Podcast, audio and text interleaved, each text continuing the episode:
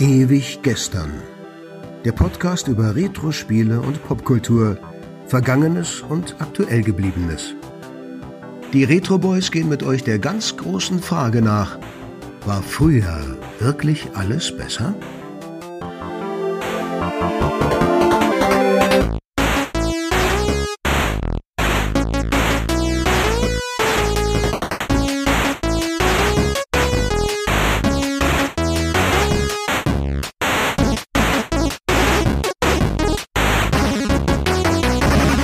Hi und herzlich willkommen zum Ewig Gestern Podcast. Heute mit einer saisonalen Besonderheit. Wir nehmen eine Halloween-Folge auf, auf besonderen Wunsch von Markus, der großer Halloween-Fan ist. Ja, was heißt großer Halloween-Fan? Äh, erstmal Hallo, äh, ich bin Markus und äh, wir sind die Retro Boys.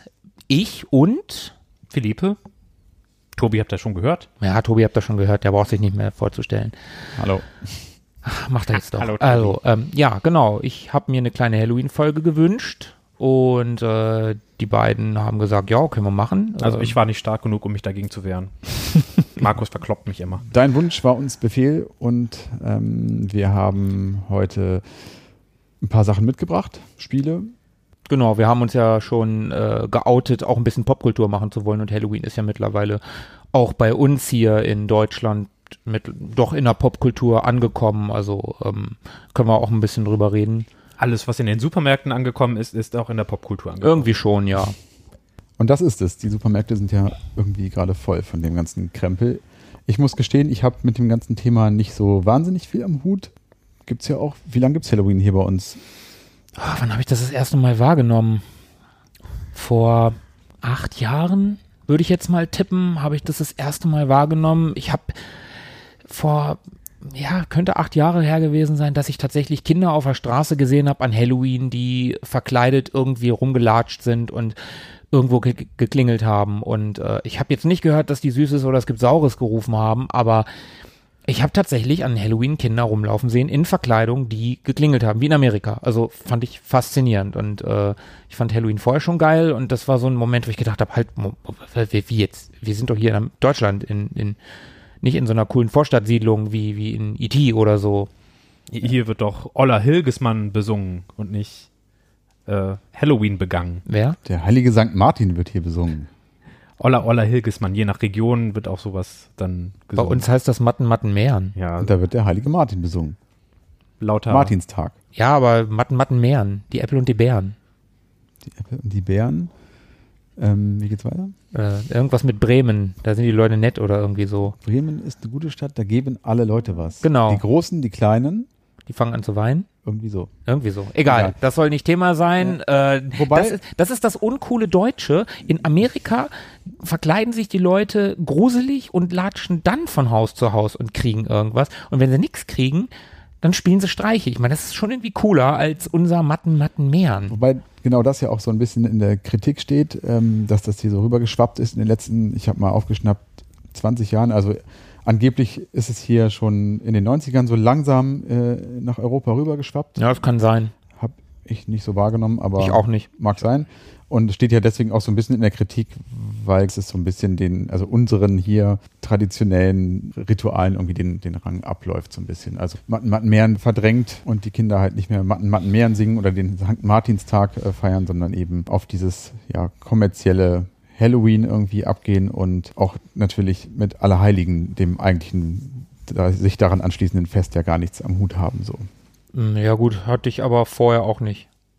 Nee. Also auch vor Halloween hatte ich mit Allerheiligen nichts am Hut und äh, naja, wir haben hier auch den amerikanischen Weihnachtsmann und wir haben hier äh, Es gibt ja auch quasi nur den amerikanischen Weihnachtsmann, wenn man bedenkt, dass der von Coca-Cola erfunden wurde. Ich habe irgendwann mal neulich gehört, dass das gar nicht stimmt, aber kann sein. Also ich habe die, ich kenne die Geschichte auch mit dem roten Weihnachtsmann, dass der von Coca-Cola ist, aber ich habe irgendwie auch irgendwann mal gehört, dass das nur eine urbane Legende ist. Die haben sich den türkischen Bischof Nikolaus von Myra oder so genommen und den nochmal umgetauft in äh, Santa Claus. Santa Claus, ja. Also irgendwie haben die so sich ihr eigenes zusammen gebastelt. So wie so sie haben wir- wie sie es halt machen. Ja. So haben wir uns das culturally appropriated Also statt äh, Erntedankfest haben wir jetzt den Black Friday und Thanksgiving. statt Ja, Black Friday haben wir jetzt auch. Das, das ist Kommerzialisierung. Ja. Aber das kann ja auch eigentlich alles koexistieren. Finde ich auch. Finde ich auch. Wobei, bisschen schade, in Anführungszeichen natürlich. Ähm, wir haben jetzt ja den offiziellen Feiertag an besagtem Datum und somit haben die Geschäfte. Der Reformationstag. auf. Das heißt, die Geschäfte haben alle zu. Ja, Und zumindest in- bei uns in Niedersachsen. Ja. In den letzten Jahren war es nämlich dann immer so, wie ich das wahrgenommen habe, zumindest, dass die Kinder bei uns, dort wo ich wohne, dann eben nicht von Wohnung zu Wohnung in Mietshäusern gezogen sind, sondern dass sie eben in Geschäfte gegangen sind, die natürlich auch vorbereitet waren und da schon entsprechend Süßigkeiten ähm, bereitgelegt hatten.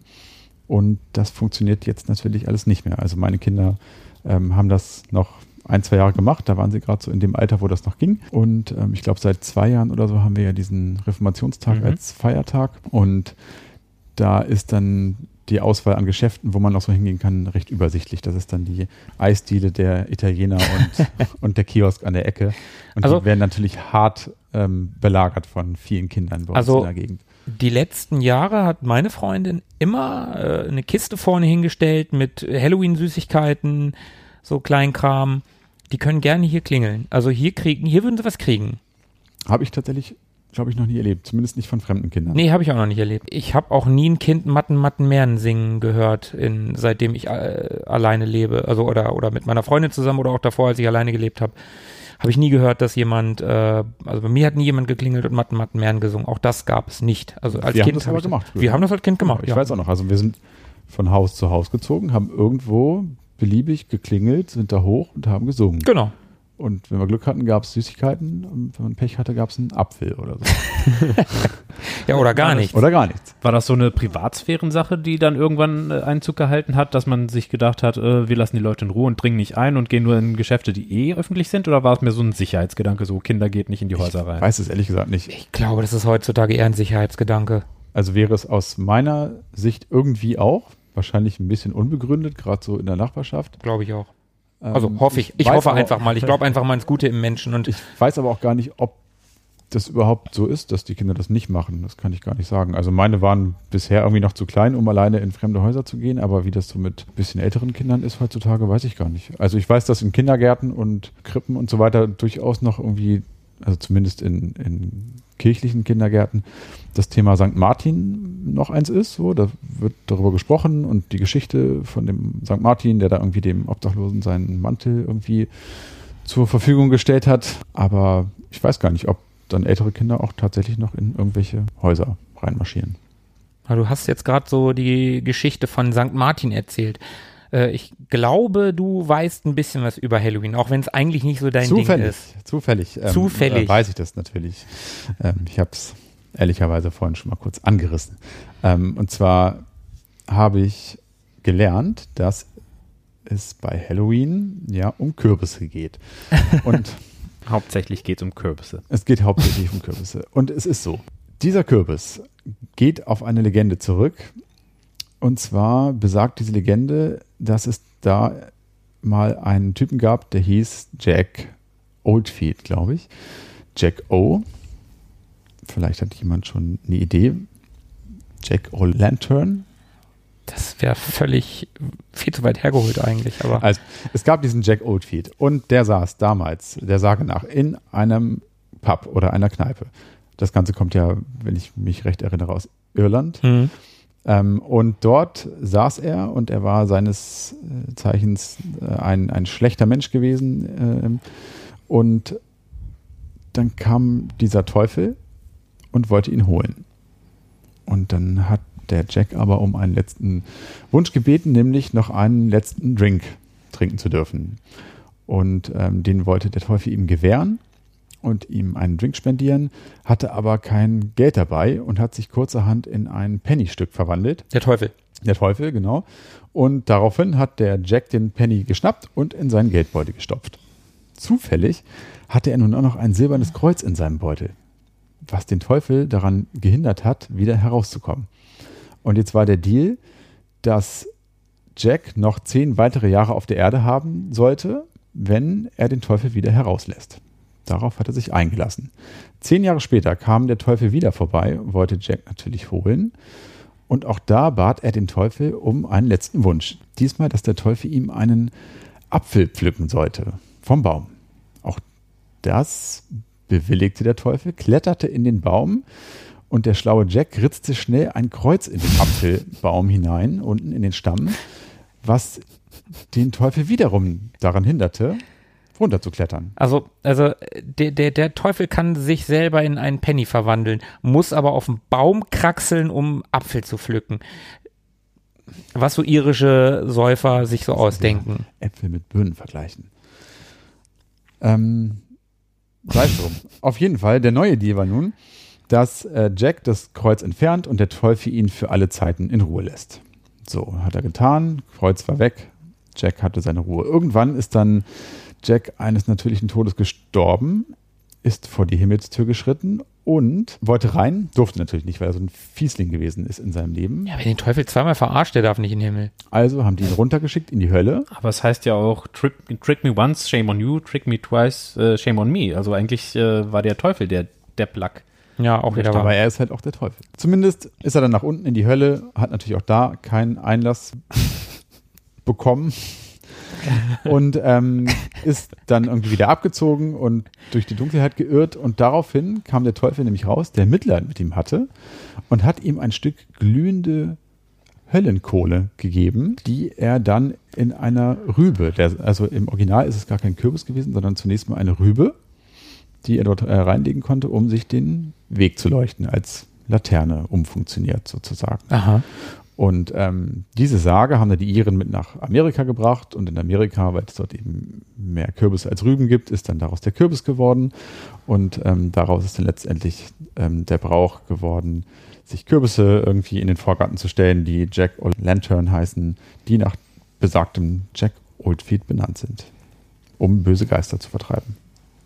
Wahrscheinlich habe ich ein paar Sachen durcheinander gebracht, aber so ungefähr ähm, war das wohl damals. Also die haben sich äh, das Symbol eines-jenigen in den Garten gestellt, der zweimal vom Teufel heimgesucht wurde, um böse Geister fernzuhalten. Der aber auch so viel Schneid hatte, um den Teufel zweimal zu verarschen. Und äh, dann so erbärmlich war, dass er sogar Mitleid vom Teufel bekam. Okay, ja gut, ich bin überzeugt. I'm sold. Äh, naja. So sad. Wir sind alle ordentlich eingestimmt jetzt, glaube ich. Ich bin, ich hab ein bisschen Angst gerade. Ist gruselig. Brauchst du nicht. Alles gut. Ähm, okay.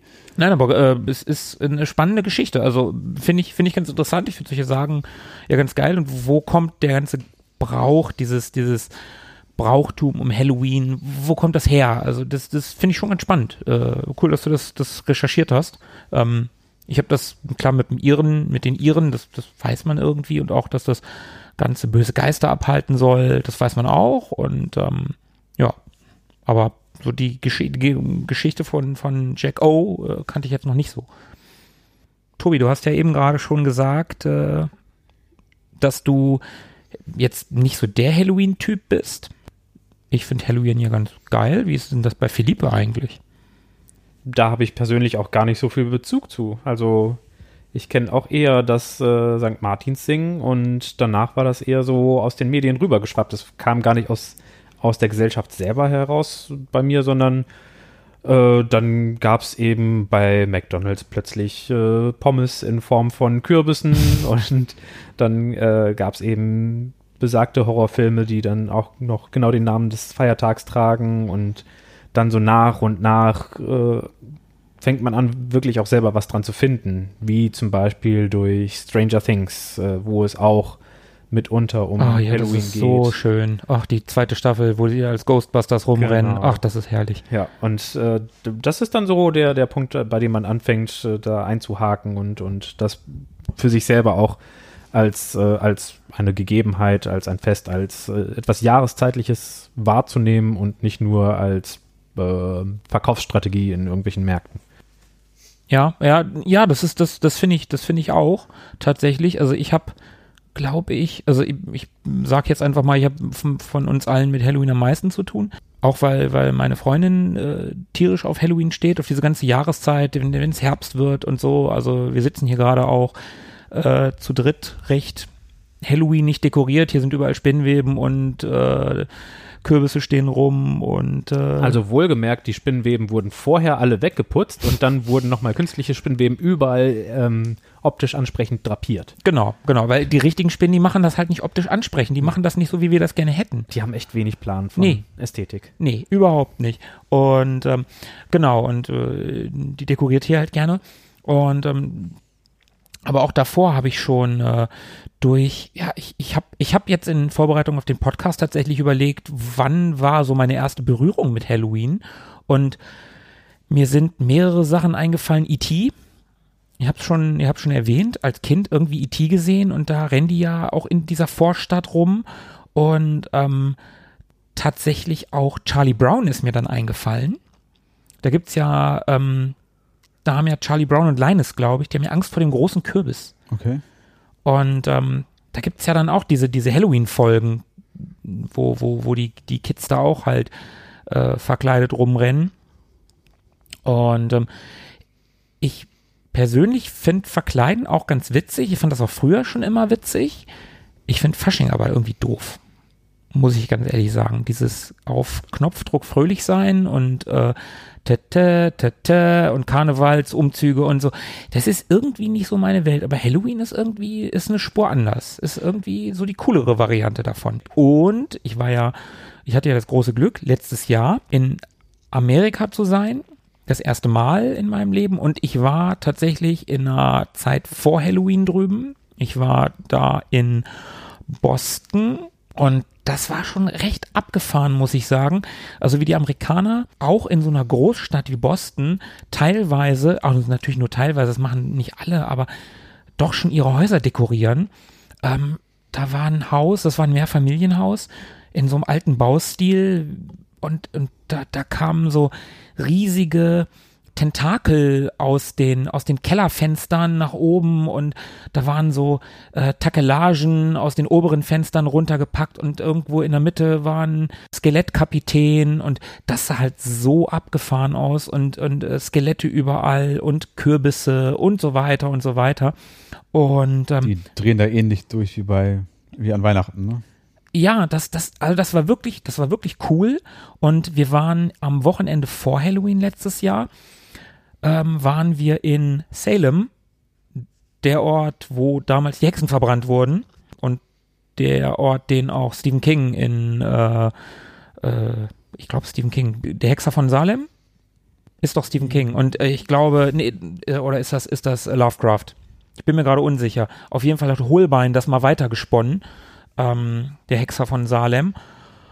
Äh, Brennen muss Salem gibt es, das ist von Stephen King.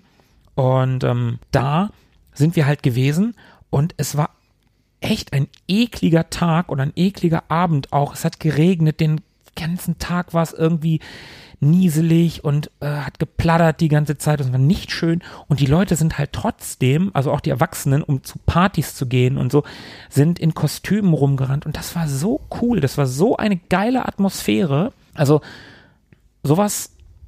Ja, das, das, das war einfach, das war einfach cool. Und ich mag auch irgendwie dieses Morbide. Also die, in Amerika war das schon, schon was Besonderes, muss ich sagen, das in Amerika Halloween zu erleben. Das ist dann nicht so äh, albern närrisch, sondern hat einen cooleren Touch. Da hat man vielleicht. Das hat doch was Selbstverständliches da drüben. Ja, ich finde, es passt ja, du hast gerade morbide gesagt, dann Mhm. auch ja so ein bisschen in diese herbstliche Jahreszeit. Es ist irgendwie dunkel und es wird, es geht dem Winter entgegen und es ist kalt und ungemütlich. Das passt irgendwie alles gut zusammen. Ähm, es ist halt eine Tradition hier und das feiern ja auch sehr viele und gehen darin total auf in Karnevalsvereinen und allem, was es da so gibt und ist ja auch, ist ja auch super, ne? Soll ja jeder machen, wie er. Klar, also ich, ich wollte, ich wollte auch gar nicht die Leute, die, die das toll finden, irgendwie herabwürdigen. Das ist einfach nicht, nicht meine Welt. Also Genau, wer ja das mag, okay. völlig, völlig in Ordnung. Ähm, ich fand Halloween halt irgendwie immer cooler und das in Amerika erlebt zu haben, war halt schon was Besonderes. Das ist halt so ein uramerikanisches Ding, so wie, wie, wie Weihnachten irgendwie, ne? Also diese, diese amerikanische Weihnachten, dieses übertriebene, pompöse, bunte, laute, Ja, ja, ja. ne? das, was ja hier auch in den letzten Jahren so ein bisschen vermehrt irgendwie Einzug hält. Ja, Also definitiv. Kitschige und bisschen übertriebene so. Manchmal ist ein bisschen übertreiben und ein bisschen Kitsch ja auch ganz schön. Und ich meine eigentlich, wenn man, also ich meine, es wird kälter, der Sommer geht zu Ende, es wird früher dunkel, es regnet öfter. Wobei, Das ist ja eigentlich alles gar nicht schön. Ne? Also das ist ja eigentlich nicht schön, Ja, aber, ja. aber dadurch macht man sich das atmosphärisch nochmal ein bisschen nett. Also das ist auch das Bild, was ich von Halloween aus dem, aus dem Fernsehen habe, so. In Wahrheit ist es aber bei mir so zum Beispiel, dass ich mit dem Halloween-Abend hier verbinde ich nämlich gar nicht so, so kalt und regnerisch damit, sondern es war, glaube ich, bisher immer so, dass diese Halloween-Abende, vor allem als noch ähm, der Tag noch kein Feiertag war, da hatten wir immer eine recht belebte, wir wohnen in so einer Einkaufsstraße, da ist immer relativ viel los. Das war immer recht belebt und es war vor allem überhaupt nicht kalt. Ich verbinde Halloween-Abende irgendwie immer mit milden, herbstlichen Abenden, wo es noch gar nicht so kalt und, und eklig ist irgendwie. fast schon Spätsommer. Ja, so ein bisschen. Das ja. war dann so ein eher weicher Übergang von der schönen, hellen Zeit, in der es warm war. Dann war das nicht einfach nur, okay, vorbei, schade, sondern man, man konnte das Ganze ein bisschen auffangen und sich auf etwas freuen oder äh, sich das Ganze ein bisschen schön ausgestalten. Also ein netter, weicher Übergang. Ja, das meinte ich. Das meinte ich, was ich, als ich gerade gesagt habe, dass das so ein, man macht sich diese Zeit, wenn es dunkler wird und regnerischer und eigentlich kälter, wir haben jetzt ja schon ein paar recht kühle Tage gehabt, ähm, die macht man sich noch mal ein bisschen nett, indem man sich so ein bisschen gruselt. Und äh, da könnten wir jetzt tatsächlich dazu kommen zu sagen, okay, Gruselgaming ja, würde irgendwie passen gerade. würde irgendwie passen. Und da wir ein Retro-Podcast sind, haben wir ein paar Retro-Spiele rausgesucht, die irgendwie was mit Halloween zu tun haben. Oder zumindest mit Gruseln, weil es ist ja, Halloween ist ja auch der Horror-Oktober, die Zeit im Oktober. Wo Habe ich heute neu gelernt. Hast Kannst du- den Begriff nicht? Ja, okay. Horror Oktober. Also Horror-Oktober ist ein im Internet, also ich kenne es schon seit ein paar Jahren, den Begriff. Ähm, und äh, ich habe ein paar Spiele rausgesucht. Ich habe da jetzt nichts Großartiges. Einfach nur so ein paar, ein paar kleine, kleine Häppchen für euch. So ein paar Tipps, was ihr spielen könnt. Und ähm, als erstes habe ich ein Spiel von 95, 1995. Das heißt Phantasmagoria. Das ist ein Point-and-Click-Adventure.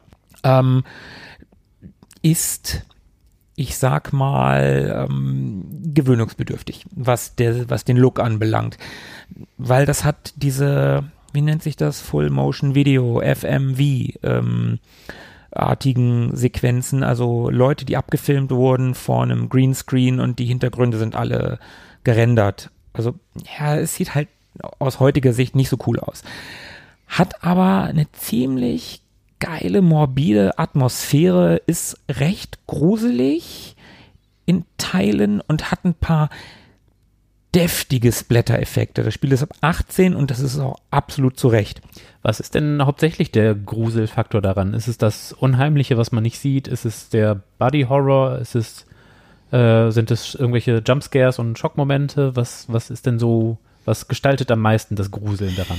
Ja, äh, also das ist eigentlich ist es ein recht, also im ersten Teil, es gibt zwei Teile, im ersten Teil, über den ich jetzt hier rede, äh, ist eine recht klassische Geschichte. Ein Ehepaar, äh, frisch verheiratet in Neuengland, glaube ich, beziehen ein altes Herrenhaus und äh, der Mann wird irgendwie besessen. Ich weiß nicht mehr genau wie.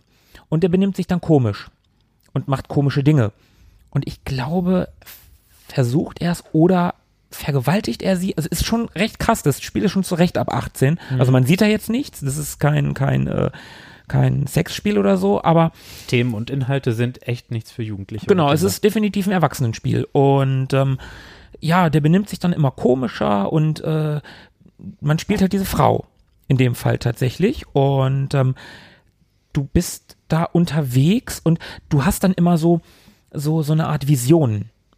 Und ich kann mich an eine Vision, die sie hat, also sie findet dann im Laufe des Spiels heraus, dass der Erbauer oder ursprüngliche Besitzer dieses Hauses irgendwie im, im, im, im frühen 20. Jahrhundert oder so, ähm, der da seine ganzen Ehefrauen alle umgebracht hat in dem Haus.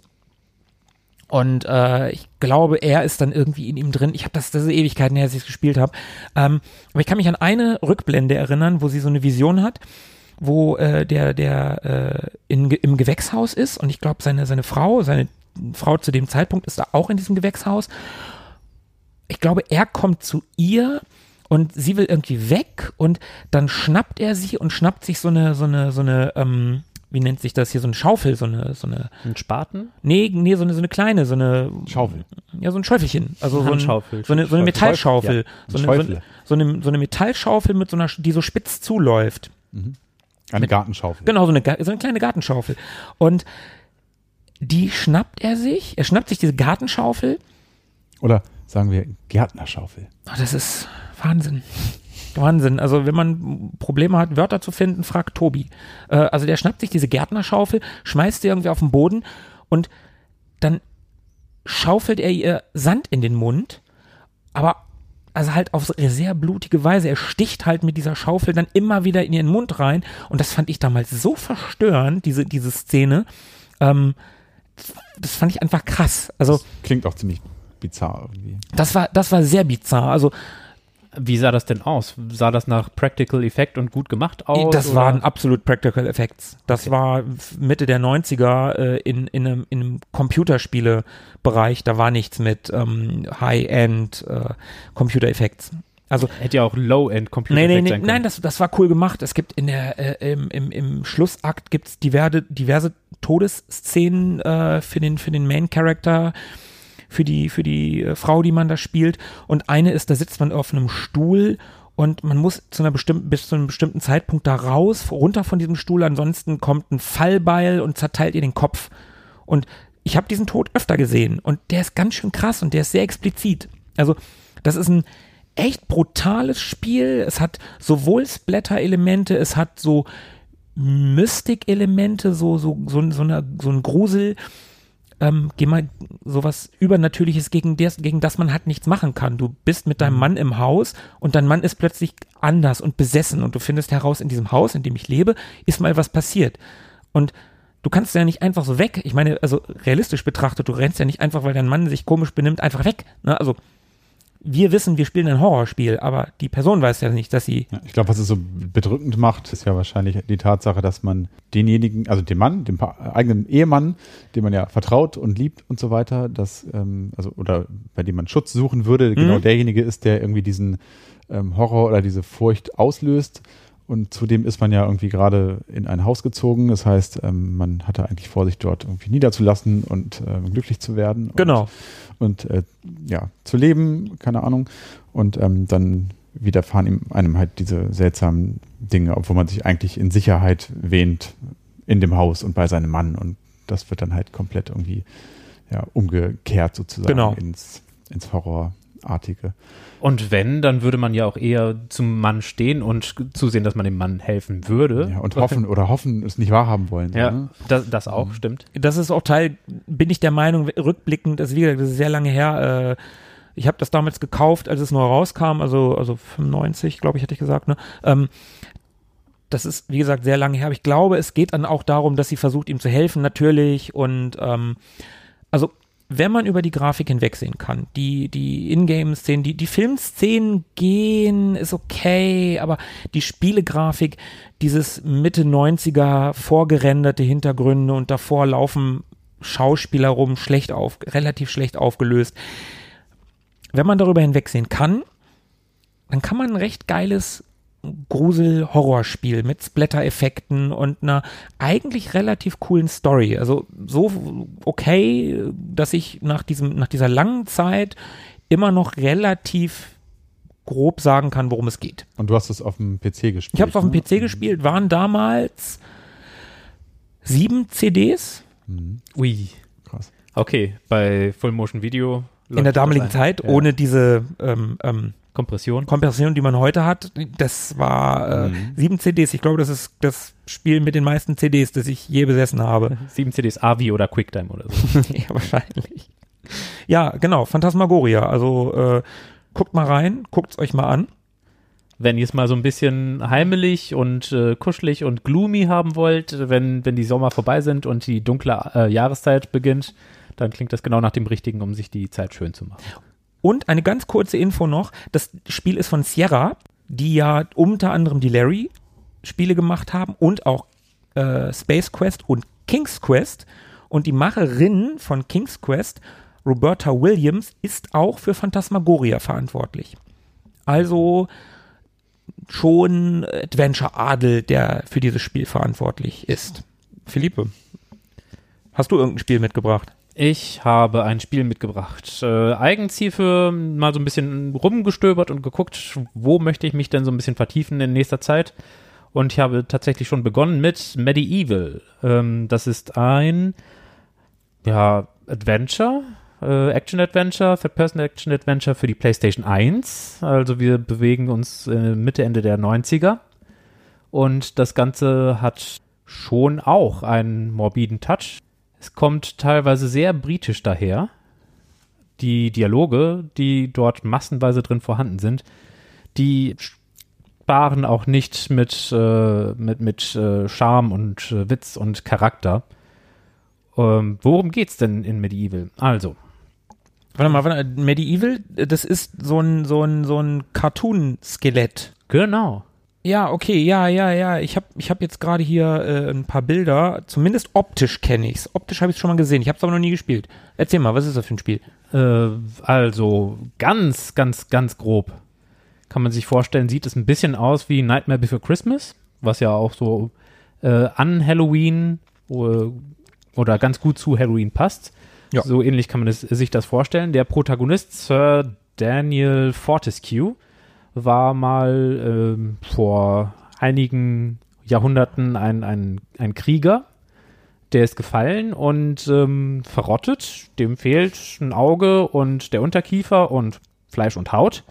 Ist also ne, eben dieses Skelett mit nur noch einem Auge und keinem Unterkiefer. Die, die Dialoge sind dann auch eher von ihm gemurrt, geknurrt, ähm, gestikuliert und äh, der, der Witz äh, liegt eher bei den anderen Protagonisten wie irgendwelche Statuen, die eben zu ihm sprechen und sagen, was er zu tun hat oder was er zu lassen hat.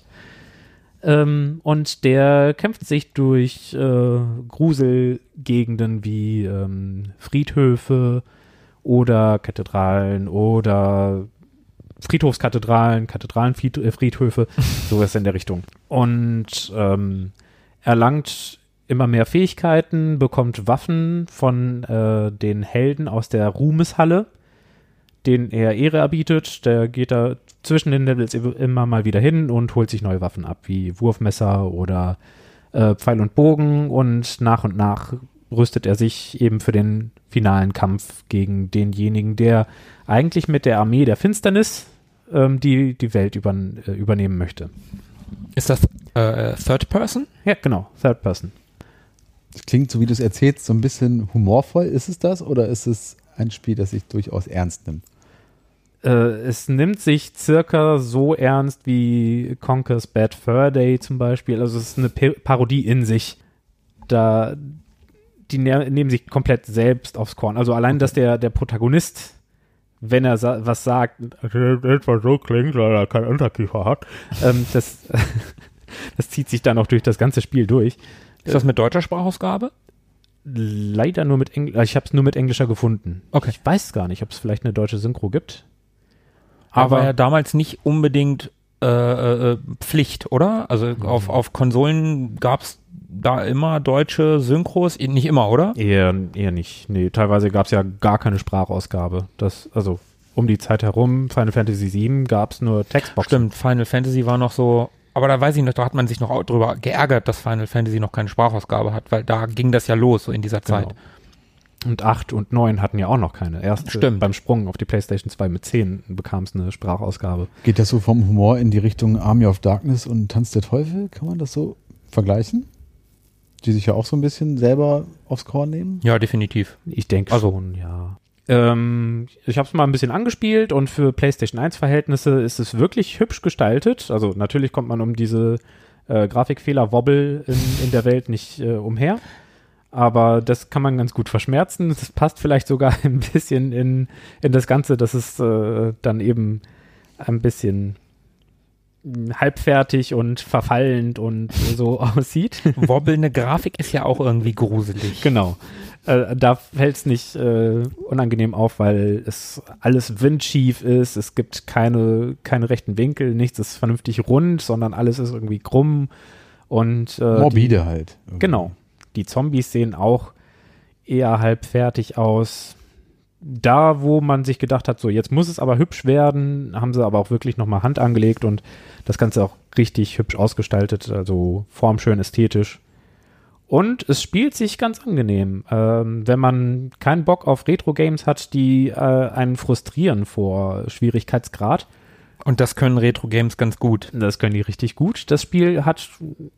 eigentlich nicht die allerexaktesten Qualitäten. Also die, die Sprünge, die gelingen nicht immer so, wie man sie gern hätte.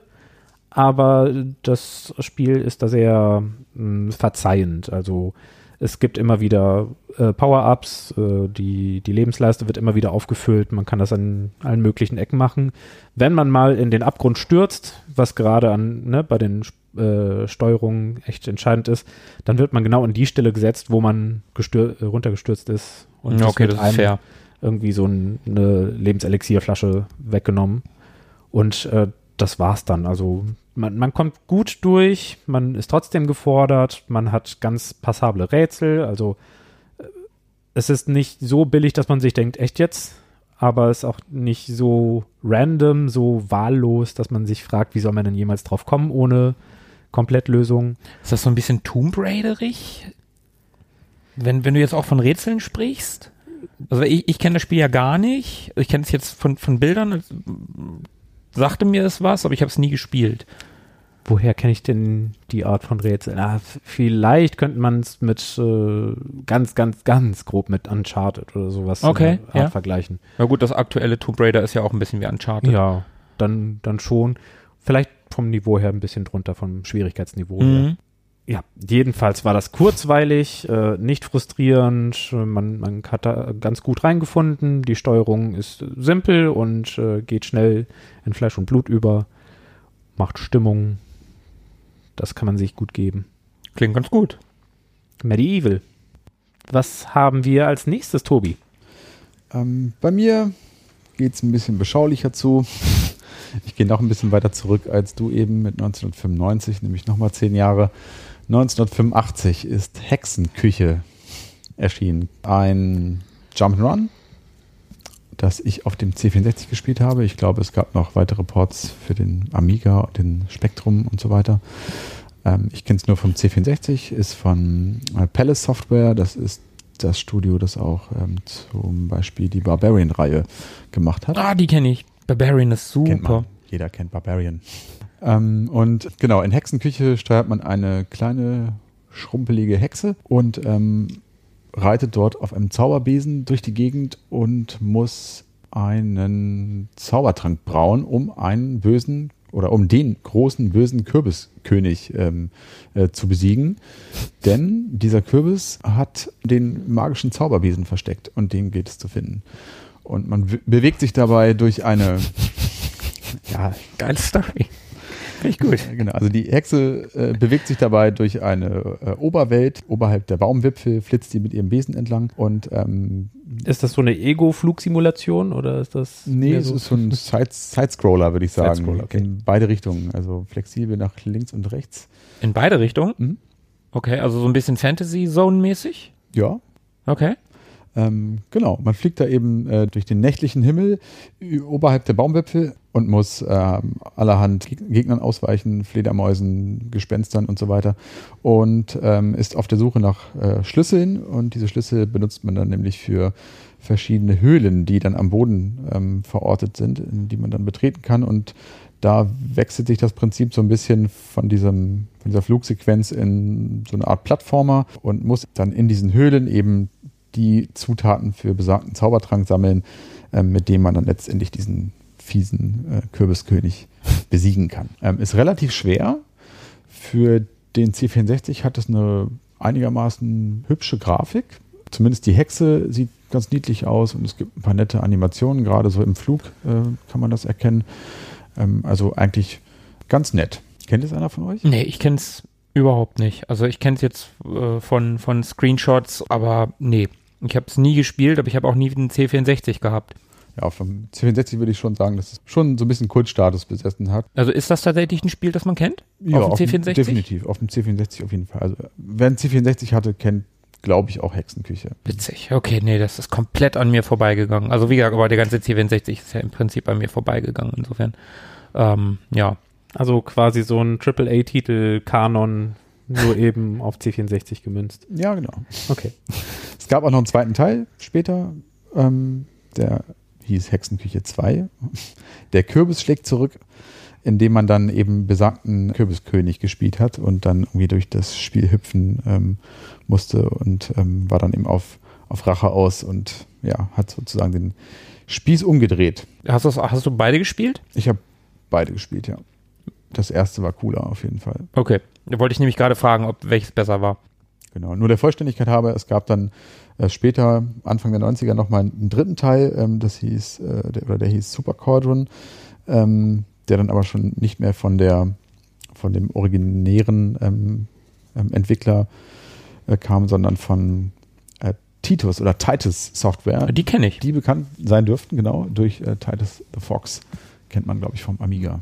Ja, auf Ami- genau, ich kenne die vom Amiga. Titus, Titus kenne ich vom Amiga. Jump'n'Run gewesen, was auf Amiga auf jeden Fall relativ bekannt war. Ich glaube nicht besonders gut, aber Ich Hm, habe hab Titus jetzt auch nicht als besonders gut abgespeichert, aber ich kenne die auch, bin ich der Meinung, auch, auch noch von mehr Spielen als nur Titus the Fox. Aber ähm, ja, Genau. War auch kein offizieller Nachfolger, weil er eben nicht mehr von besagtem Palace Soft Software ähm, ja, Entwickler kam.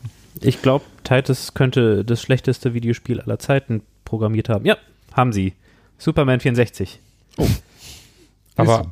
Moment, Moment, das ist schlechter als E.T. auf dem Atari 2600? Äh, daran gemessen, was die für technische Möglichkeiten Ja, hatten, okay. Ja, ja. haben sie es halt ganz schön gut umgesetzt, es nicht gut zu machen. Genau, also das wäre ähm, meine Spielempfehlung für Halloween für diejenigen, die ja, die es sehr puristisch mögen.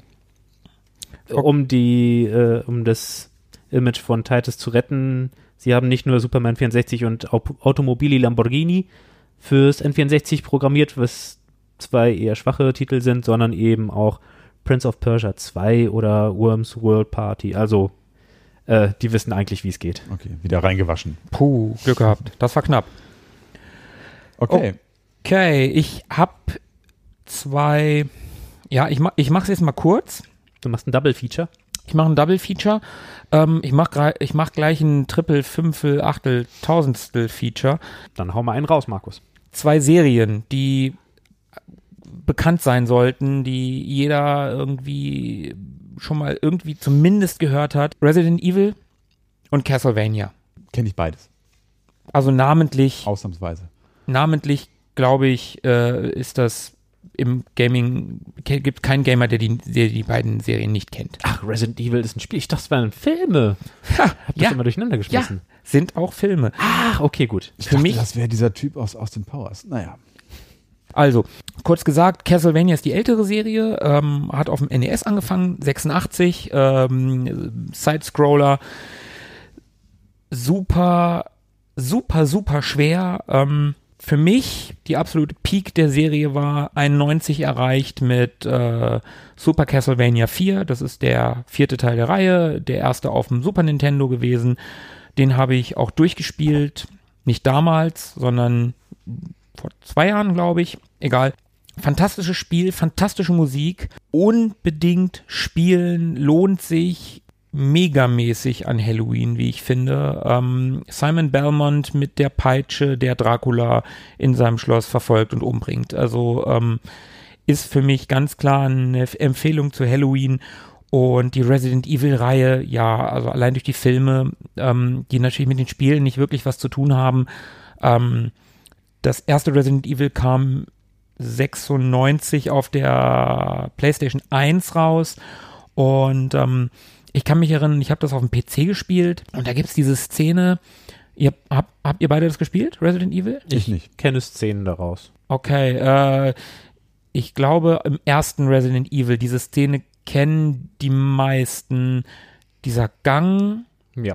Äh, du weißt schon, Ich, was ich, ich, weiß schon, worauf es hinausläuft. Du weißt schon, was die ich. Kamera, die äh, entgegen der Laufrichtung einem, einem so, so den Gang entlang zeigt und man sieht nur ganz rechts unten in der Ecke so, so Fenster, die nach draußen führen. Genau, genau. Man sieht Fenster, die nach draußen führen. Die Kamera ist dann so auf Hälfte des Ganges, geht sie dann hinter einen und plötzlich springen Hunde durch diese Fenster.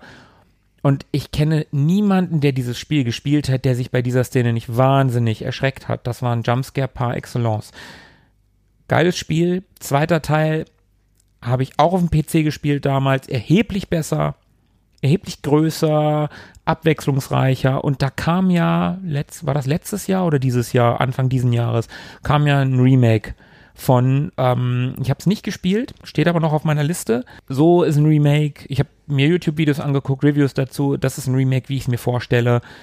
Neu gemacht, nicht einfach nur irgendwie ein bisschen aufgehübscht, neu gemacht, wirklich dran gearbeitet. Aber im Kern erkennt man, was das mal, dass das mal, dass das Resident Evil ist, dass das das alte Spiel äh, ist, aber halt in modern. Man hat also kein Verfremdungsgefühl, sondern ach ja, altbekannt, aber endlich in geil. Genau, genau, so ungefähr. Das sind so jetzt ganz schnell äh, meine beiden Tipps von äh, Resident Evil, von Capcom, die Resident Evil-Reihe, vor allen Dingen Teil 2 und Castlevania, vor allen Dingen Teil 4 auf dem Super Nintendo von Konami. Das war jetzt mein Schnellschuss. Philippe. Damals, als Konami noch gut war. Also, Dam- ja, richtig. also was heißt, was, als sie noch gut waren, als sie ihre ganz große Zeit hatten. Ja. Äh, was habe ich denn hier anzubieten? Etwas, was ich selber noch nicht kenne. Also eine Empfehlung, mit mir selber das Ganze herauszufinden, wie es denn eigentlich werden mag. Wonach klingt es denn eigentlich?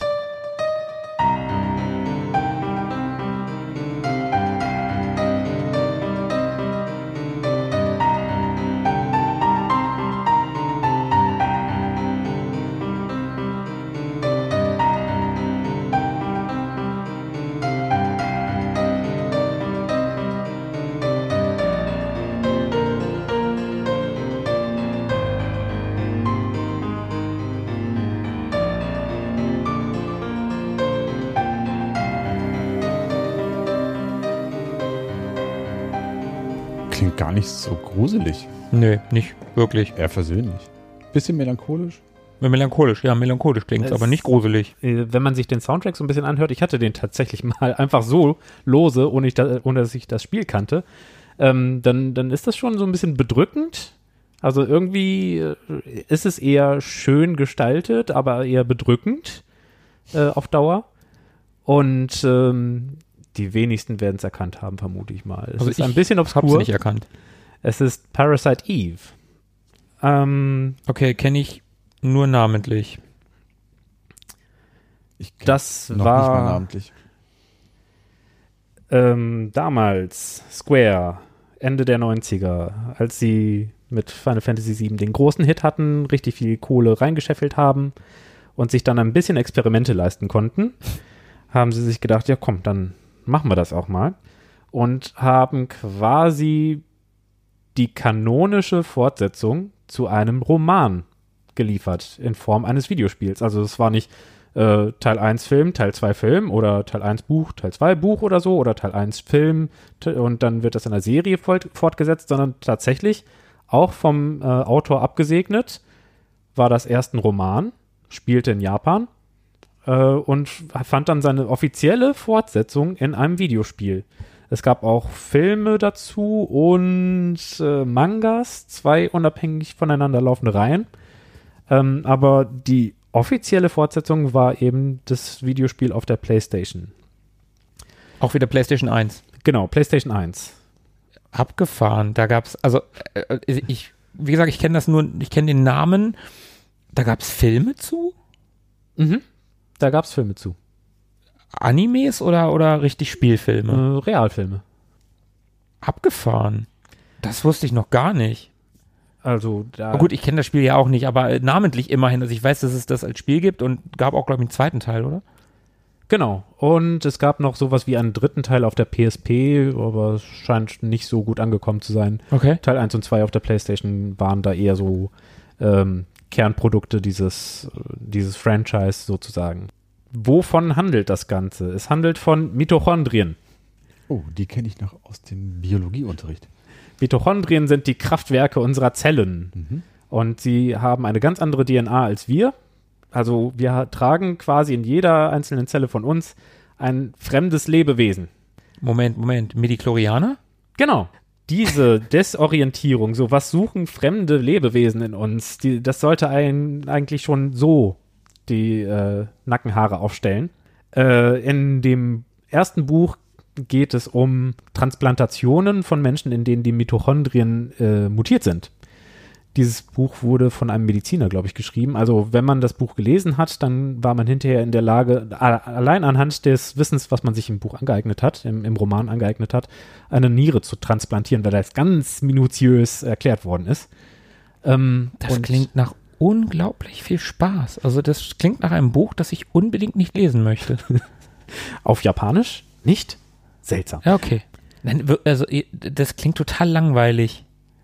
Ist das ein gutes Buch? Ken, ken, kennst du das? Also ich kenne das nicht. Ähm, ich stelle es mir spannend vor, wenn, äh, wenn einem dann diese ganzen Funktionsweisen ganz realistisch dargestellt werden und irgendwo biegt es dann langsam ab und nimmt dann so, einen, so einen abgefahrenen, eine abgefahrene Wendung. So ja, okay, okay. Der Cordyceps aus The Last of Us. Diese, dieser Pilz, der in der echten Welt existiert und sich in Ameisen einnistet und dann deren Hirnfunktion übernimmt und dafür sorgt, dass sie Bäume hochkrabbeln und nichts mehr zu essen suchen und ihren Stamm verlassen, also ihre, ihr Volk verlassen und äh, sich von Vögeln fressen lassen, nur damit die den Pilz weiter wegtragen können, als eine Ameise laufen könnte. Und äh, dieser Pilz mutiert irgendwann im Spiel und dann greift er auf Menschen über und dann denkt man sich, wie, wie krass, wenn es das in echt gäbe. Und so ähnlich soll das wohl im Roman auch funktionieren. Okay, ja, okay, verstehe. Wenn die Mutation von Mitochondrien sich dann irgendwie so nach und nach ähm, verbreiten kann, weil man einfach nicht aufgepasst hat bei Transfusionen oder bei Transplantationen, was auch immer. Jedenfalls, man könnte erwarten, dass Japaner dann so ein bisschen am Rad drehen und das Ganze so aus, aus, der, aus den kulturellen Produkten heraus könnte man meinen, die wollen wirklich ausreizen, was man da eigentlich äh, so alles draus gestalten kann. Und ähm, das ergibt alle möglichen Effekte. Also von Gedankenbeherrschung anderer über äh, Spontanentzündungen ist alles durch diese Mutation möglich. Die böse Macht in dem Spiel ist nämlich diese Lebensform der Mitochondrien und sie übernimmt ein, den, den Körper einer Opernsängerin. Also das Spiel fängt in Amerika an. Es wird zwischendurch immer mal wieder auf die Ereignisse damals in Japan angespielt. Also auf das Buch auf das Buch, genau. Und, ähm, und äh, fängt in einer Oper an. Die Opernsängerin singt dann vor sich hin. Und äh, dann ergreift diese Lebensform Macht von ihr, äh, die, also die Kontrolle und verwandelt die ganze Zuhörerschaft in Glibberschleim. weil sie es kann. Man hat also diesen Body Horror, also diese, diese ganzen Deformationen und so, die einen schockieren, zutiefst treffen und dieses Unausweichliche, Unabwendbare, es ist übermächtig und wie soll man dagegen ankommen? Aber selber als Protagonistin, als Polizistin, die sich des Falls annimmt, hat man auch gewisse Fähigkeiten und die wendet man in einem abgewandelten Rollenspielsystem an und hat dann eben Zufallstreffen mit Gegnern auf den, auf den ganzen vorgerenderten Karten, durch die man sich äh, bewegt und kann dann nach und nach Fähigkeiten freischalten. In anderen Spielen wären es Zauber, da sind es eben so Mutationsfähigkeiten, bei denen man telekinetisch oder pyromanisch äh, unterwegs ist und sich da durch die Gegend kämpft. Du hast das aber nicht gespielt? Selber werde ich äh, habe ich es noch nicht gespielt. Ich werde mir das noch mal anschauen. Jetzt im Horror Oktober. Im Horror Oktober. Es äh, soll einen kein, gar nicht so großen Umfang haben. Äh, es gibt Leute, die in acht Stunden damit durch sind. Also schön kompakt. Ja, ich wollte gerade sagen, das ist ja ganz nett heutzutage. Äh, man hat ja nicht mehr so viel Zeit und dann ist ja ganz schön, wenn man auch nach relativ kurzer Zeit mit dem Spiel durch ist.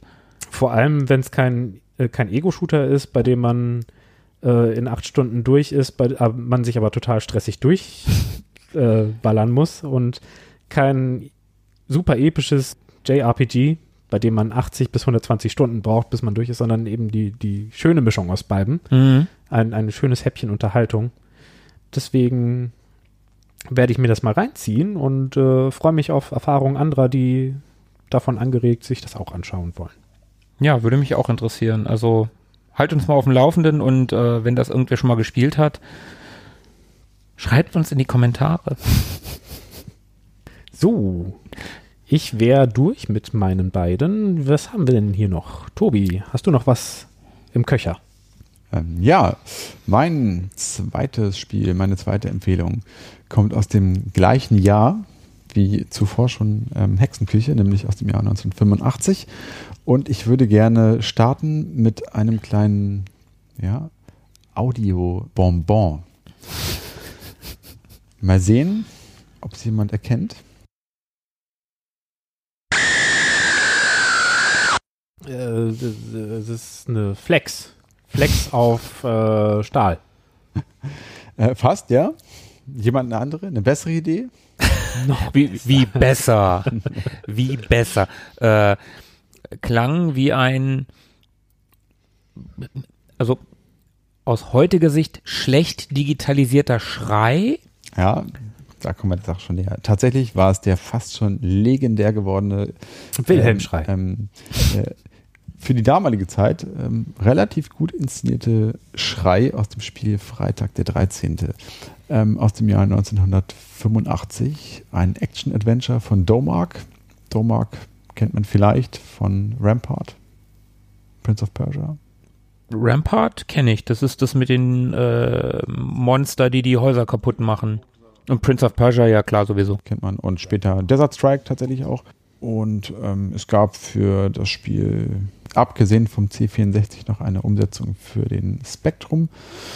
Und ähm, ja, das Spiel ist, wie der Titel schon sagt, ähm, grob angelehnt an die Filmreihe Freitag der 13., die ich selber nie zusammenhängend gesehen habe. Dann wäre der Horror Oktober die richtige Zeit dafür. Das Spiel orientiert sich lose an der Handlung des Films.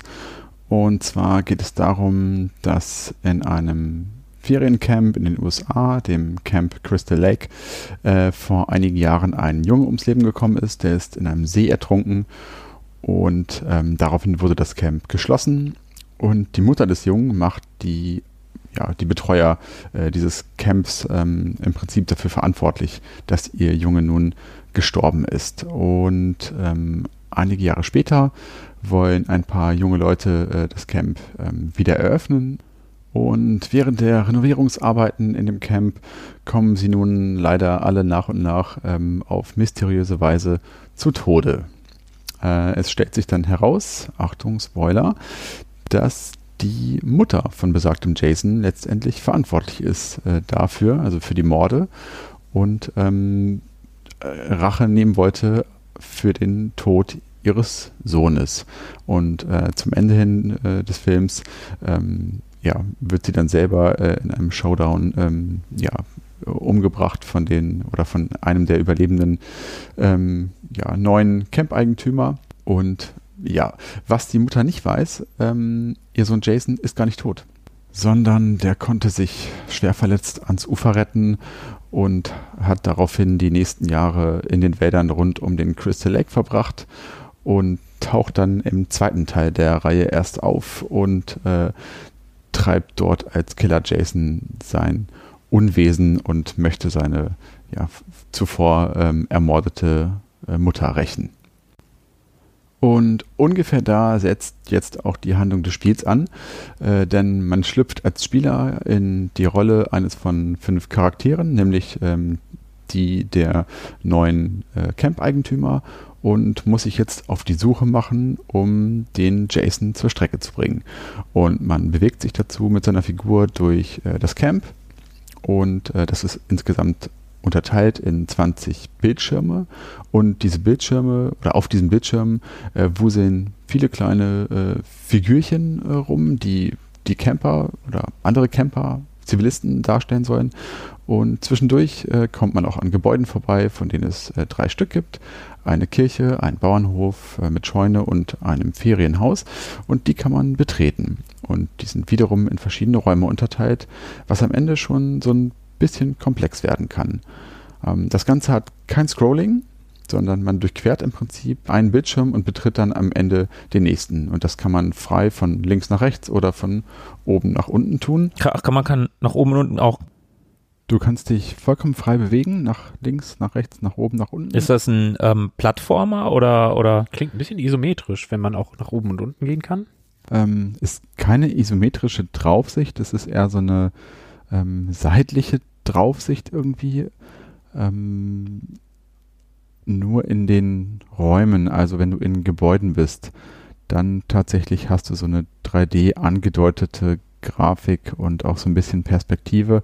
Aber ansonsten ist es eher so eine ja, ziemlich primitive, sehr einfache seitliche Draufsicht. Also das Spiel ist grundsätzlich selbst für das Alter relativ einfach und schlicht gehalten. Zweckmäßig könnte man sagen. Ähm, auch die Sprites der Figuren, die wirken schon sehr geklont. Also die unterscheiden sich nur durch die Farben ihrer Klamotten oder ihrer Frisuren. Wobei es gibt zwei Ausnahmen in diesem Spiel, die komplett aus der Reihe fallen. Denn immer wenn Jason tötet, ähm, bekommt man eines von zwei Bildern zu sehen, die recht hübsch gepixelt sind. Ähm, das eine zeigt irgendwie so ein paar Totenköpfe und das andere ähm, einen mit einer Machete abgetrennten Kopf. Klingt explizit. Äh, ja, genau. Also da rennt man jetzt zumindest rum und muss den, ähm, den Killer Jason äh, finden und stoppen. Und das ist gar nicht so easy, weil das Camp ist ja, wie gesagt, voll von anderen äh, ähm, äh, Campern oder Zivilisten und so mhm. ist der Jason erstmal gar nicht so einfach ähm, zu finden, denn der hat sich unter die Urlauber gemischt. Der ist auch Urlauber. Und immer wenn Jason getötet hat, ertönt dieser ja, gruselige Schrei. Der war sehr gruselig. Auf jeden Fall. Das Gute ist, äh, dass Jason immer, wenn er gemordet hat, ähm, für kurze Zeit seine Tarnung aufgibt ähm, und sozusagen sein wahres Ich äh, preisgibt. Und das ist dann relativ einfach zu erkennen, denn er ist der Einzige, der im Spiel schwarze Klamotten trägt. Alle anderen sind ja äh, bunt gekleidet. Und also das ist eine Möglichkeit, äh, Jason zu finden, also indem man ihn in flagranti sozusagen erwischt. Oder die zweite Möglichkeit ist, Jason im Kampf zu enttarnen. Das heißt, äh, wenn man ihn mit, also in getarntem äh, ähm, Modus sozusagen, mit einer Waffe trifft, dann äh, ist er auch in dem Moment des Treffers auch für einen kurzen Augenblick enttarnt. Allerdings ist das natürlich eine ähm, ja, schwierige Sache, denn dazu müsste man jetzt ja rumlaufen und wahllos auf äh, unschuldige Zivilisten einprügeln. Also du, du hackst wahllos auf Leute ein, um in der Hoffnung, äh, das könnte ja Jason sein, dass du es kurz siehst oder wie? Besser ist es, hier einfach rumzulaufen und die Augen offen zu halten ähm, um zu schauen, ob sich irgendjemand verdächtig benimmt, beziehungsweise ähm, ob man Jason vielleicht nicht sogar dabei erwischt, ähm, wie er gerade äh, jemanden umbringt. Man selber steht übrigens auch auf Jasons Todesliste und das Spiel ist dann beendet, wenn entweder er alle anderen Charaktere ähm, getötet hat oder man eben selber im Kampf gegen Jason verloren hat. Hat man ihn besiegt, äh, schlüpft man in der nächsten Runde dann in den nächsten der äh, fünf Charaktere ähm, und auch Jason ähm, nimmt wieder die Gestalt eines ja, anderen Zivilisten ein und das geht dann im Prinzip immer so weiter. Ah, okay, das fängt also immer wieder von vorne an. Es fängt immer wieder von vorne an. Okay, ja gut, okay, so war das halt früher. Ja. Weil Jason ja nicht wirklich stirbt. Stimmt. Wann, wann kriegt man den dann tot? Stimmt. Ne? Ja, stimmt. Ja. Genau. Wer kennt das nicht?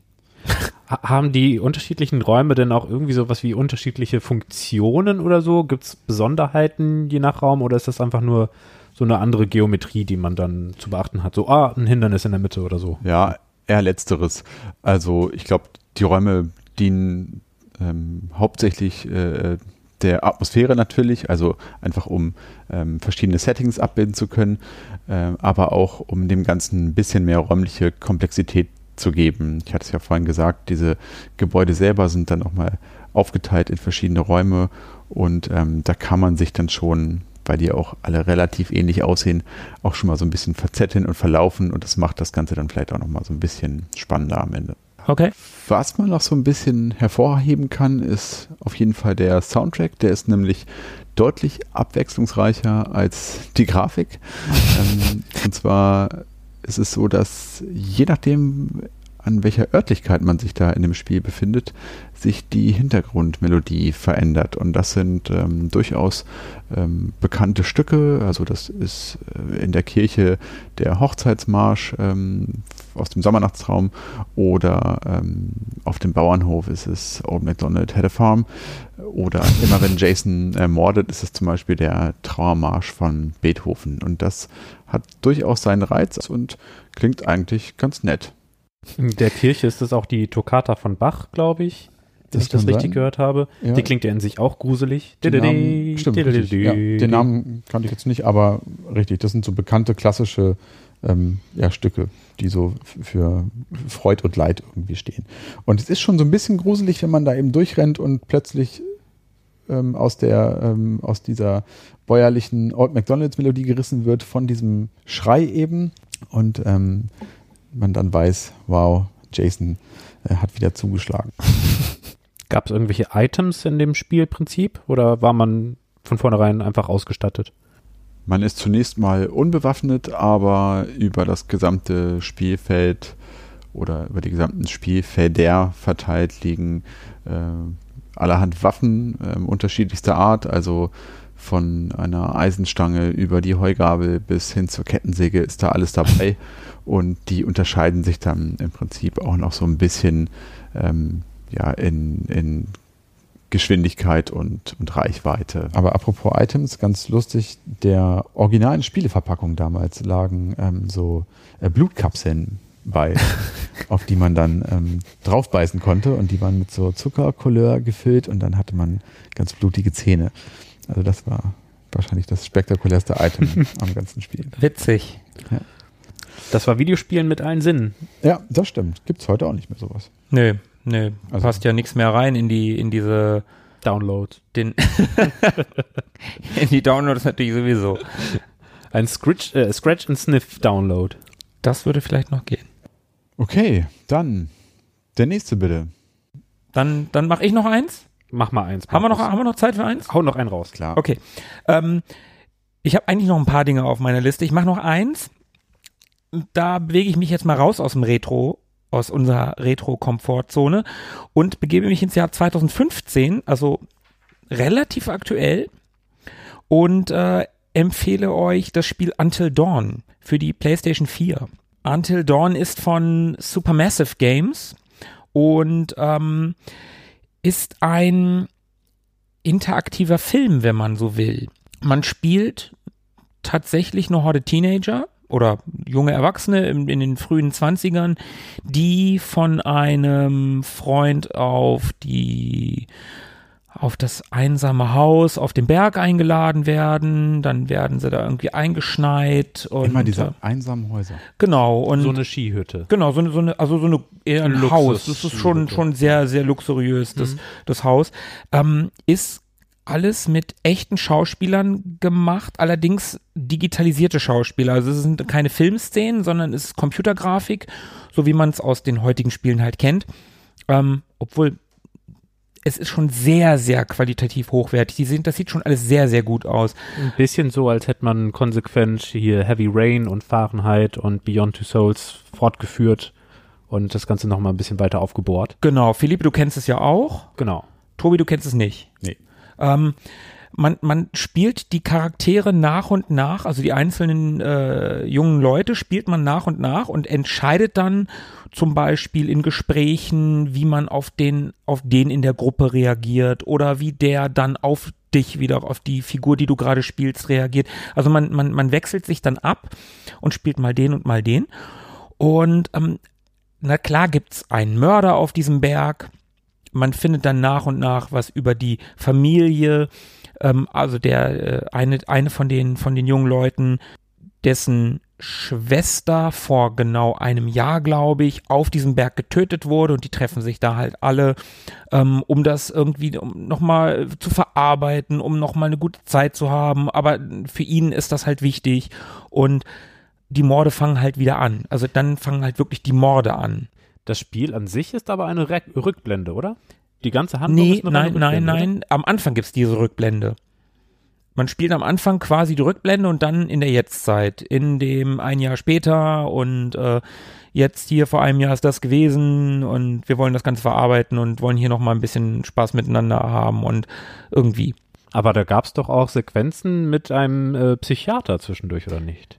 Stimmt, ja, du hast recht, du hast recht. Ja, Ja, ja. Äh, Und die haben das ganz besser, besonders perfide gemacht. Da, da wurde man wirklich ganz, ganz persönlich als, als Mensch vor dem Bildschirm angesprochen und sollte dann über sich selber preisgeben, welche die eigenen Ängste oder Sorgen sind. Manchmal relativ direkt, manchmal aber auch um die Ecke. Und dann wunderte man sich hinterher, wie dermaßen exakt sowas dann in der Story sich wiederfand. stimmt. Also so vierte Wand mäßig, dass der ein, dass man selbst angesprochen wird? nee, also So gut wie. der, der, ich, ich weiß gar nicht mehr genau, war es der Mörder? Also eine Figur sitzt beim Psych, eine dieser, dieser Figuren, die in dem Spiel vorkommen, sitzt beim Psychiater, der von Peter Stormare übrigens gespielt wird, der äh, den Teufel bei Konstantin gespielt hat, unter anderem. Ähm, und der stellt einem dann Fragen wie zum Beispiel, hält er einem zwei Karten hin, äh, dann ist da eine Schlange und ein Wolf drauf. Und dann fragt er einen, wofür, wovor hast du mehr Angst? Oder dann ist da eine, eine, eine ähm, ähm, hier eine Scarecrow, eine Vogelscheuche und ein, ähm, und ein Clown drauf. Wovor hast du mehr Angst? Und dann wählst du das aus und dann hat der Mörder in diesem Spiel dann eine Clownsmaske auf, weil du den Clown Ah, gewählt okay. hast. Cool. Ähm, genau, da, da wird das ein bisschen personalisiert. Stimmt, stimmt, Philippe, danke. Äh, hab ich, das habe ich tatsächlich vergessen. Insofern, ja, du spielst dann tatsächlich eine Rückblende und das davor war noch, noch mal eine Rückblende. Ähm, und es ist aber auch perfide im Laufe dieses Spiels das Büro von diesem, ähm, von diesem Psychiater wird immer abgefahrener. Am Anfang ist es ein ganz normales Büro und oder, oder so, so, so ein schönes, so ein schönes Psychiaterbüro halt. Irgendwann nach jeder Folge, das ist so ein bisschen Fernsehserienmäßig aufgezogen, gibt es dann eine Rückblende und dann äh, bist du wieder in diesem, in diesem Büro und jedes Mal wird es ein bisschen abgefahrener. Irgendwann hängen dann da Ketten und die Fenster sind irgendwie vergittert und es wird immer abgefahrener und immer surrealer. Und du musst im Prinzip versuchen, über die Spielzeit diese jungen Leute auf diesem Berg zu retten. Also du hast dann Quicktime-Events. Ich bin nicht so der Riesenfan von Quicktime-Events, aber in dem Spiel ist es wirklich cool eingesetzt, dass du Stimmig, ja. einen Berg hochkraxeln musst, der Mörder ist dir auf den Fersen und dann musst du im richtigen Zeitpunkt, musst du dann Dreieck drücken und dann machst du daneben. Du hast dann noch eine Chance und wenn du es dann nochmal nicht schaffst, stürzt du ab und der, der Charakter ist halt tot. Und dann geht's mit den anderen weiter und dann ist dieser Charakter halt tot und am Ende des Spiels, und ich habe es einmal durchgespielt, ähm, wird dann halt gezeigt, wie viele du durch die Nacht, das ist, spielt alles in einer Nacht, wie viel du dadurch gebracht hast. Und das Spiel ist nie richtig fies gruselig. Also es ist kein, es ist gruselig, es ist ein bisschen unheimlich, es hat eine geile Atmosphäre, es ist aber nie richtig schlimm. Es hat ein paar Jumpscares, Mhm. Hartes. auch den ein oder anderen fiesen Jumpscare, aber, aber auch nie übertrieben. Auch die Gewalt Gewalt, Gewalt, wollte ich gerade sagen, gewalttätig irgendwie. ist gewalttätig, definitiv. Blutig. Aber auch da würde ich sagen, die meisten Szenen sind auch nicht total übertrieben. Also schon, es, ist- es ist eindeutig von solchen Filmen wie Halloween, wie Freitag der 13., wie Scream, Scream. oder, oder diesen ganzen Film mit den, mit den Teenagern, jungen Leuten, die halt von irgendeinem Mörder verfolgt werden. Davon ist es ganz klar ähm, inspiriert und du spielst halt aber so einen Film und du Es ist noch Scream und noch nicht Saw, würde ich sagen. Genau.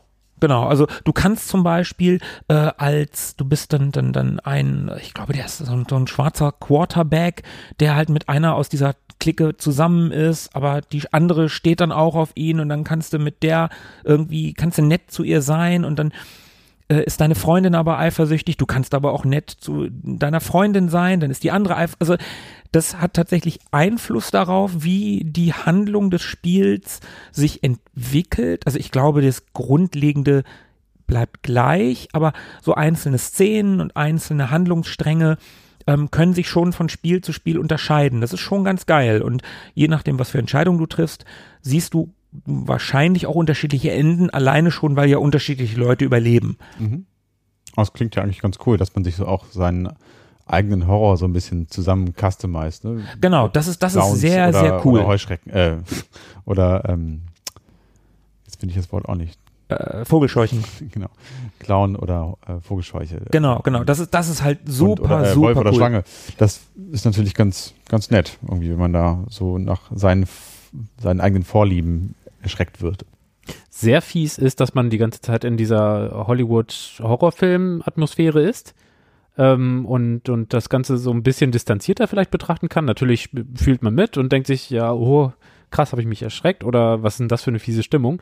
Aber dann schneidet das raus und geht dann in diese Psychiater-Szenen hinein und der, dadurch, dass man da viel mehr reingeholt wird und viel mehr angesprochen wird. Das ist dann ja auch der einzige Teil, wo du dann aus der Ich-Perspektive spielst. Genau. Und der, der Psychiater auch noch so sehr provokant und, und, und hinterfragend auf einen eingeht, äh, zweifelt man manchmal sogar sich selber an. Also nicht nur irgendwie äh, Mhm. das, wo man mitfiebert beim Protagonisten, sondern man zweifelt seine eigenen Entscheidung. Motive, Entscheidung. Entscheidungen Ja, ja. an, so, was bin ich für ein Mensch? Was, was denke ich denn gerade? Was, Und du weißt auch nicht, wer du bist, weil der hat, der Protagonist, der da bei diesem Psychiater sitzt, hat Handschuhe an. Du siehst also nicht, ist es der Schwarze oder ist es eine Frau, weil die irgendwelche dünnen Finger mit, mit Fingernägeln hat. Und der, der Protagonist redet auch nicht. Der zeigt dann auf die Karte oder, oder, das ist wirklich ein cooles, ja, es sind viele Quicktime-Events und das wird dem einen oder anderen Hardcore-Gamer überhaupt nicht schmecken, weil er, weil er eigentlich einen interaktiven Film spielt. Aber wenn man das weiß und wenn man sich darauf einlässt, dann ist das wirklich ein fantastisches Spiel. Also, ja, Until Dawn. Tolles Spiel, PlayStation 4, wer eine zu Hause hat, und das werden, denke ich mal, einige sein. Mittlerweile gibt es das im Budget-Bereich für 20 Euro, glaube ich, auf, auf Disc. Guckt's euch mal an, ist ein tolles Spiel. Kann ich sehr empfehlen. Leider habe ich keine PlayStation 4. ähm, aber ich habe einen Amiga-Emulator auf meinem Raspberry. Und da kann ich zum Beispiel die nächsten beiden Spiele spielen, die ich noch ganz kurz vorstellen möchte. Ähm, Evira kennt ihr wahrscheinlich. Ich kenn's. Geil. Evira ist ähm, aus dem, also ein Spiel aus dem Jahr 1990, das ich auf dem Amiga gespielt habe, ähm, ist angelehnt an den gleichnamigen Film Evira Herrscherin der Dunkelheit von 1988.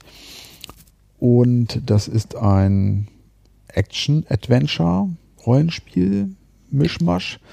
Ähm, Point and Click auch. Point and Click, genau, also ein Point and Click, Action Adventure und Rollenspiel, so würde ich es grob beschreiben. Das Spiel stammt aus dem Hause Horrorsoft. Horrorsoft ist heute bekannt als Adventure Soft und die haben zum Beispiel auch die Simon the Sorcerer Reihe herausgebracht. Daher könnte man die also kennen. Moment, aber Simon the Sorcerer, Mhm. waren das nicht deutsche Spiele? Nee, Ich habe immer gedacht, das wären deutsche Spiele gewesen. Weil das sind Elvira und Horrorsoft ist ja Englisch, oder nicht? M- Meinst du wegen der Beschriftung bei Simon the Sorcerer? Weil die alle in Deutsch kamen. Das in Schreibschrift. In, in Stre Deutsch Ausgangsschrift. Ich bin, ich, das ist, ja, okay, okay, ja, äh, äh, man lernt immer noch was dazu, auch in diesem Podcast hier. Genau, Horrorsoft. Also hießen ursprünglich mal, ähm, ich glaube, nur Adventure, ähm, sind dann irgendwann Ende der 80er Konkurs gegangen, haben sich dann Adventure Soft ge genannt und haben unter dem Namen, unter dem Label Horrorsoft einige horrorartige Spiele dann rausgebracht. Genau, Elvira. Ähm, Action, Adventure, Rollenspiel. Man spielt dort einen Geisterjäger, bewegt sich durch ein altes, gruseliges Schloss, das von Elvira, der Burgherrin, geerbt worden ist und die das so Hollywood-mäßig ein bisschen vermarkten möchte. Ähm, allerdings machen ihr die fiesen, gruseligen Burgbewohner an Halloween einen Strich durch die Rechnung, indem sie zum Leben erwachen und dort ihr Unwesen treiben und daraufhin wird man selbst als Spieler, also als Geisterjäger, beauftragt, dort ähm, für Ordnung zu sorgen und ähm, soll irgendwas finden in dem Schloss. Ich weiß gar nicht mehr genau was. Irgendein, ah nee, genau, es ist so, die, Die Großmutter von, von Elvira, die em Emelda. genau die treibt dort nämlich unter anderem auch ihr Unwesen. Und das ist eine Hexe gewesen und die will die Weltherrschaft oder so. Natürlich. Wer nicht? Und genau, man muss da, glaube ich, irgendwie so eine Schriftrolle finden, die in irgendeiner Truhe versteckt ist. Und ähm, dabei trifft man eben auf allerhand ähm, gruselige äh, Gegner, die man dann irgendwie in, in Rollenspielmanier niedermetzeln muss. Und ähm, eigentlich ein ganz nettes Spiel. Grafisch unglaublich schön. Auch teilweise recht ekelig. Es gab viele, viele Todesscreens, äh, kann ich mich noch gut dran erinnern. Wenn der, wenn du dem Falkner über den Weg gelaufen bist, dann hat dir der Falke äh, Das die, Auge das Auge rausge ja. rausgerissen und dann hat man später dann irgendwie deinen Kopf gesehen mit den, mit den Krallenspuren über den Augen und wie die leer waren oder dass du dein Kopf irgendwie abgehackt und im, im Kochtopf gelandet ist und so. Stimmt, ja. Ähm, sehr explizit und ich kann mich noch sehr gut daran erinnern, dass du bei diesem abgehackten Kopf äh, die, die, die Luftröhre und die Speiseröhre sehen konntest, Ja. dass du da so quasi reingucken konntest. War natürlich alles gepixelt, aber Genau, alles unglaublich brutal. äh, Grafik. Ich glaube, außer Elvira in der Anfangssequenz war das schon alles gemalt, gepixelt. Ja, ja, das war definitiv alles, das war gepixelt, klar. Ähm, aber trotz alledem nimmt sich das Spiel ja nicht ganz ernst. Also es ist ja schon irgendwie humorvoll und ähm, Elvira ist ja auch keine Figur, die man irgendwie ernst nimmt. Die nimmt sich ja selber auch nicht ernst. Also Die ist halt mit allem, was sie hat, völlig überzogen und übertrieben. Klar. Also ähm, langes, hautenges, schwarzes Gewand, ein Riesendekolleté, eine absurde 80er Jahre Frisur, ja, die Frisur ist echt der gleiche Hammer. Haut, rote Lippen, also die sah schon, ja, Also Aber- eine Mischung aus Morticia von äh, der Adams Family und Peggy Bundy. ja, das trifft es. Ja, ziemlich gut. ja, das trifft ziemlich gut.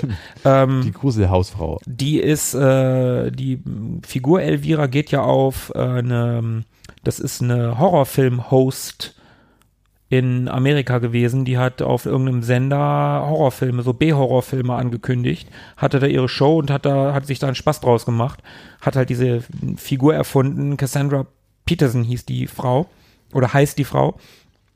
Ähm, und äh, ja, genau, die hat sich da einen Spaß draus gemacht und hat das auch, hat das auch relativ lange gemacht. Ähm, ja, Gab es hierzulande übrigens auch. Es gab hier damals Einen Kinofilm gab's. RTL Plus Hildes wilde Horrorshow. Kennt das noch jemand? Das war, war die, die deutsche Adaption. Gab es auf RTL früher, lief im Abend-Spätprogramm. aber das war nicht. Elvira synchronisiert, das war Nein, nein, nein, nein, es war Hilde. Es war eine Deutsche, die sah so ein bisschen aus wie Nina Hagen. Die saß in ihrem Grusel, gruseligen Studio, ähnlich dekoltiert und ähm, hat dort äh, Horrorfilme anmoderiert. Und ich erinnere mich in dem Zusammenhang zum ersten Mal den Film Die reitenden Leichen gesehen zu haben. abgefahren. Nee, das habe ich völlig vergessen. Hildes wilde Horrorshow. Hil okay, okay, googelt das. Leute, googelt das. Wir googeln das hier auch noch. Hildes wilde Horror, das habe ich völlig vergessen. Also Elvira kenne ich, ich habe auch den Film von 88 mal gesehen. Ähm, auch eine Horrorkomödie. Ich glaube sogar eine ganz ähnliche Story. Ich weiß es nicht mehr genau. Ähm, aber das Spiel war schon geil. Ich habe es nie durchgespielt. Das war unglaublich schwer und die, die Kämpfe waren, waren echt scheiße. Aber an sich war das Spiel ganz geil. Ja, Kann man war- übrigens auf. Nee, kann man gar nicht. Nein, kann man nicht auf Gold Games kaufen. Kann man leider nicht. Man kann das dritte Spiel, Waxworks, das war so eine Art geistiger Nachfolger von, also von Elvira gab es ja noch einen zweiten Teil. Und Waxworks kann man auf Good Old Games kaufen. Okay, wer das Original spielen möchte, nimmt seinen Amiga-Emulator und ähm, startet dann damit durch. Also nettes Spiel, schicke Grafik und ja, kann man mal, kann man mal gemacht haben. Ähm, das zweite und definitiv letzte Spiel, was ich dabei habe, ähm, kommt auch aus dem Jahr 1990. Ein Action-Adventure von Ubisoft oder Ubisoft oder Ubisoft. Ubisoft, Mon Dieu. ähm, ist das Spiel Night Hunter. Relativ unbekannt, glaube ich. Also wer kein Amiga besessen hat, oder ich glaube auf dem Atari gab es das auch noch, der wird es nicht kennen. Ähm, ist ein, ja, ein Action-Adventure, in dem man einen Vampir, ich glaube, ja, Dracula sogar äh, spielt und äh, sich durch schlossartige Gefilde begibt, äh, äh, bewegt und ähm, wahrscheinlich auch, ich weiß es nicht mehr genau, auf der Suche nach irgendetwas ist. Und dort laufen einem dann auch so diverse Gegner über den Weg. Und was so ganz nett ist daran, oder so ein bisschen ungewöhnlich, ähm, die Gegner, denen man dort begegnet, die muss man nicht irgendwie verprügeln, treten oder schlagen, sondern man muss sie in einem geschickten Joystick, mit einer geschickten Joystick-Bewegung an sich heranziehen, um ihnen äh, das Blut auszusaugen, was sie zum einen tötet und zum anderen einem selber auch wieder so ein bisschen äh, Lebensenergie einhaucht. Und ähm, das ist so ganz nett, verursacht auch so ein bisschen hakelige Steuerung, die glaube ich auch ziemlich frustrierend war, äh, eben weil man die Gegner im Prinzip, während sie auf einen zukamen, im rechten Moment schnappen musste, um ihnen das Blut auszusaugen, bevor sie einen selber äh, ähm, treffen konnten. Aber das war so ganz nett. Grafisch finde ich auch, war es ganz niedlich, ein paar nette Soundeffekte und ja, so, so ein paar kleine Eigenheiten. Man konnte sich dann in eine Fledermaus verwandeln, beispielsweise, um Hindernisse zu überwinden. Ähm, genau, also Night Hunter. Ähm, niedliches, kleines Vampirspiel mit ganz schicker Atmosphäre und hakelige, hakeliger Steuerung kann man, wenn man auf pure Amiga-Freuden aus ist, auf jeden Fall auch mal sich angucken. Genau, und das war's auch schon. Philippe, Tobi, ich glaube, wir haben's. Ich glaube auch. Ein paar Tipps haben wir gegeben. Wer jetzt nichts findet zum sich gruseln, der sollte selber schuld sein, glaube ich. Ja, der sollte sich was gruseln, was schämen. Also ein ganzer Kessel buntes hier, Jo. den wir ausgeschüttet haben vor euren Füßen. Sucht euch was raus, sagt uns, wovor ihr euch gruselt. Feiert schön Halloween. Gruselt euch ein paar gruselige Tage und bis dann. Macht euch einen schönen Horror-Oktober und Happy Halloween. Bleibt am Drücker. Ciao.